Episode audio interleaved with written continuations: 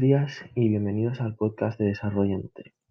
En el podcast de hoy hablaremos del poder que tienen las preguntas en nuestra mente. En primer lugar, ¿qué efectos pueden provocar las preguntas? Bien, pues el primer efecto que pueden provocar las preguntas es el de apertura mental. Piensa en la mente como un baúl lleno de conocimiento. Este baúl está cerrado y las preguntas son las llaves que lo abrirán.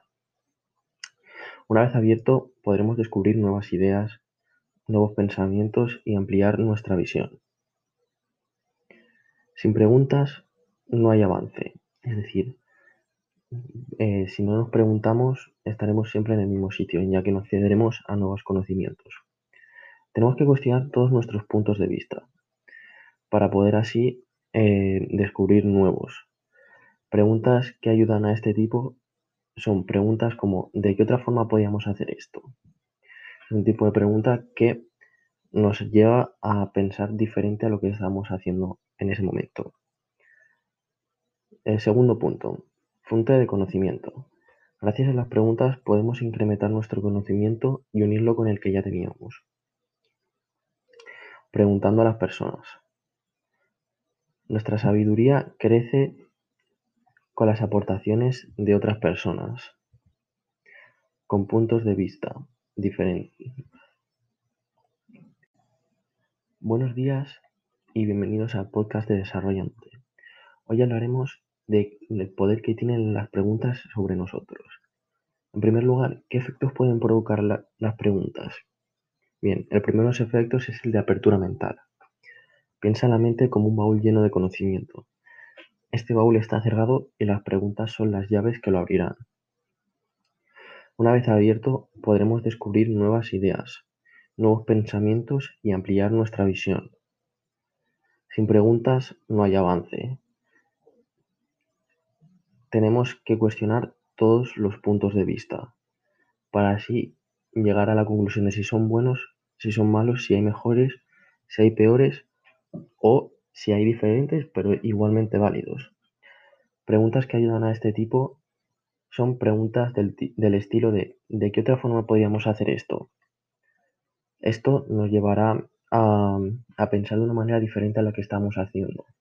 Es decir, si yo estoy, no sé, arreglando algún, algo y necesito desatornillar un tornillo, pero está muy fuerte, ¿Qué maneras puede haber? ¿De qué manera se puede hacer? Si yo pienso, vale, pues le echo 3 en 1 de este, aceite 3 en 1 y, y saldrá. Pero ¿de qué otra manera lo podríamos hacer? Pues podríamos aplicarle calor o no sé, del tipo este. Segundo poder que tienen las preguntas. Son una fuente de conocimiento. Gracias a las preguntas podemos, gracias a las preguntas podemos incrementar nuestro conocimiento y unirlo con el que ya teníamos, preguntando a las personas. Esto es muy útil, es decir, nuestra sabiduría crece con, las aportaciones de otras personas.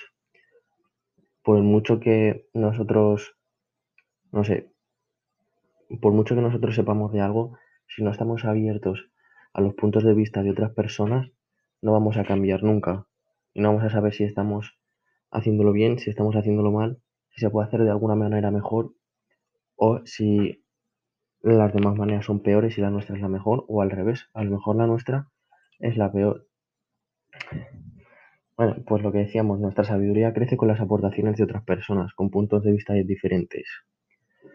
Preguntas que ayudan, que ayudan a este a desarrollar este poder son ¿qué opinas de esto? ¿Lo ves bien? Es decir, tenemos que preguntar a las, a las personas acerca de nuestro punto de vista, cómo lo harían ellos, para así descubrir si hay una manera mejor o no. Tercer poder que tienen las preguntas. Las preguntas también nos pueden servir para desviar la atención. Gracias a las preguntas podemos cambiar el foco de atención hacia otro mejor del que estamos en este momento. Situaciones que nos preocupan o nos duelen. Seguro que las preguntas que te haces ante situaciones que te duelen son ¿cuál es el problema? ¿Qué es lo que te preocupa? ¿Por qué no, por qué no lo has resuelto aún? Pero mejor prueba con ¿qué es lo que quieres lograr? ¿Qué vas a hacer para conseguirlo? ¿Cómo, ¿Cuándo lo vas a hacer y cómo lo vas a hacer? La diferencia está en que las primeras se centran en el problema, mientras que las últimas se centran en la solución. Y esto es muy importante, ¿no? También para, porque esto cambiará también nuestro estado de ánimo.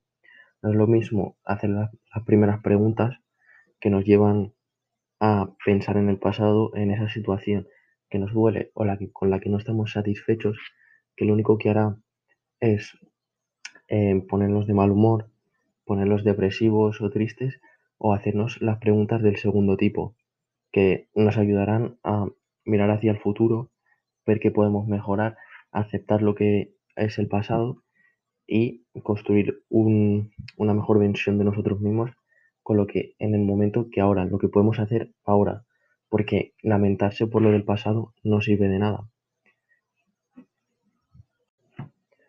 Cuarto poder que tienen las preguntas. Este es el poder de aceptación y aprendizaje, que va muy en línea con el punto anterior. Si ante una situación que nos produce rabia y que consideramos injusta, nos hacemos preguntas del tipo ¿por qué me ha pasado esto a mí? ¿Qué he hecho yo para merecer esto? Seguiremos enfadados y no cambiaremos nada. Mientras que ni si hacemos preguntas como ¿qué me ha enseñado esto? ¿Qué puedo aprender de ello?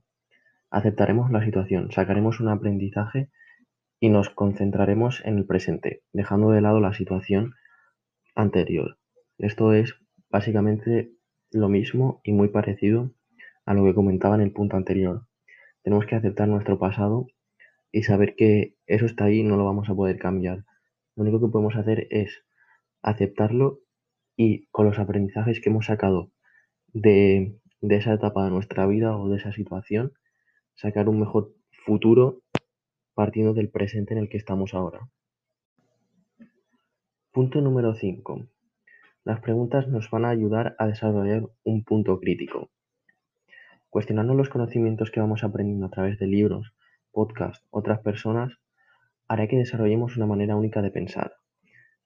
Si no reflexionamos acerca de todo aquello a lo que expones a tu mente, te conviertes en un loro que repite lo que otro dice. Es decir, esto se trata de de preguntarnos a nosotros mismos y según nuestros valores si esto está bien, si esto de verdad creemos que es así, puede ser de otra manera o al revés. Si alguien nos dice que esto es así y nosotros pensamos, mentira, esto no es así, esto es como yo lo digo, podemos ponernos en su lugar, empatizar y ver si él está viéndolo bien, si esa manera que él dice se puede hacer o no. ¿Vale? Esto significa que no porque alguien te diga que esto es así y que esto es lo bueno y lo otro es lo malo, por ser una figura de autoridad o puede ser tu padre o algún famoso, significa que eso va a ser sí o sí lo que él dice. Al revés, en muchas ocasiones detrás de esa gente, tus padres obviamente no, pero bueno, algún famoso o gente así puede tener intereses para que tú creas lo que él te dice y sacar algún tipo de rendimiento.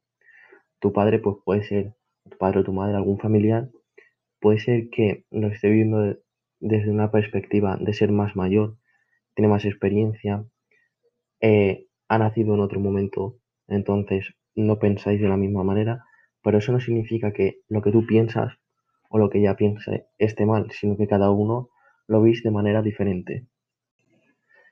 En la segunda parte del podcast de hoy vamos a hablar de cuáles son las preguntas más poderosas. Y primero hay que dejar claro que no hay preguntas mágicas que si te las formulas van a cambiar tu vida, pero sí que hay una serie de características que tienen que tener en cuenta para que sean buenas. Y aquí vamos a destacar dos tipos de características. Preguntas que te sirvan para reflexionar y preguntas abiertas son mejor que preguntas de sí o no. En primer lugar, vamos a hablar de las preguntas que sirven para reflexionar. Estas preguntas están formuladas para saber si estamos enfocando el problema de la mejor manera o si hay otras maneras mejores de afrontarlo. Es decir, cuestionarnos si lo estamos haciendo bien, se puede hacer de otra manera, eh, cómo lo haría si tal. Mm, veis la idea, ¿no? Es decir, en abrir tu mente a distintas posibilidades y no encasillarte en una posibilidad porque la has visto en la tele o porque tú piensas que esa es la mejor. Es mejor investigar, saber si se puede hacer de diferente manera, si hay mejor qué necesito para hacerlo mejor, me sale rentable, ¿vale? Segunda característica de las preguntas poderosas. Las preguntas abiertas son mejor que las preguntas de sí o no. Estas preguntas deben contener palabras del tipo qué, para qué, cómo, cuándo, dónde, de qué modo, con quién o quiénes. Es mejor preguntar qué deseas hacer con respecto a este proyecto que preguntar ¿quieres continuar con este proyecto? Para que veamos la diferencia, la primera, eh, la única respuesta es sí o no. Es decir, encasilla mucho al que va a responder, al que se dirige la pregunta.